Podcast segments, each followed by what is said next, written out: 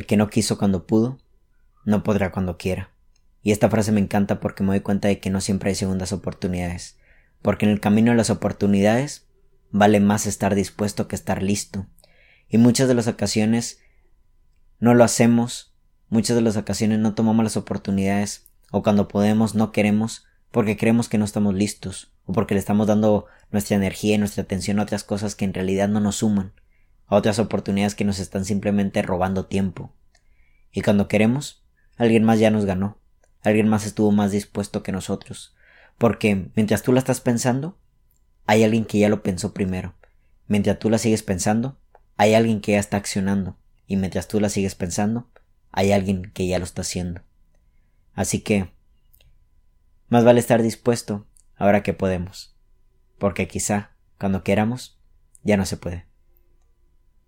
Mi nombre es Héctor Mario, este fue el podcast más rápido del mundo y que tengan todos muy bonita noche. Hasta la próxima.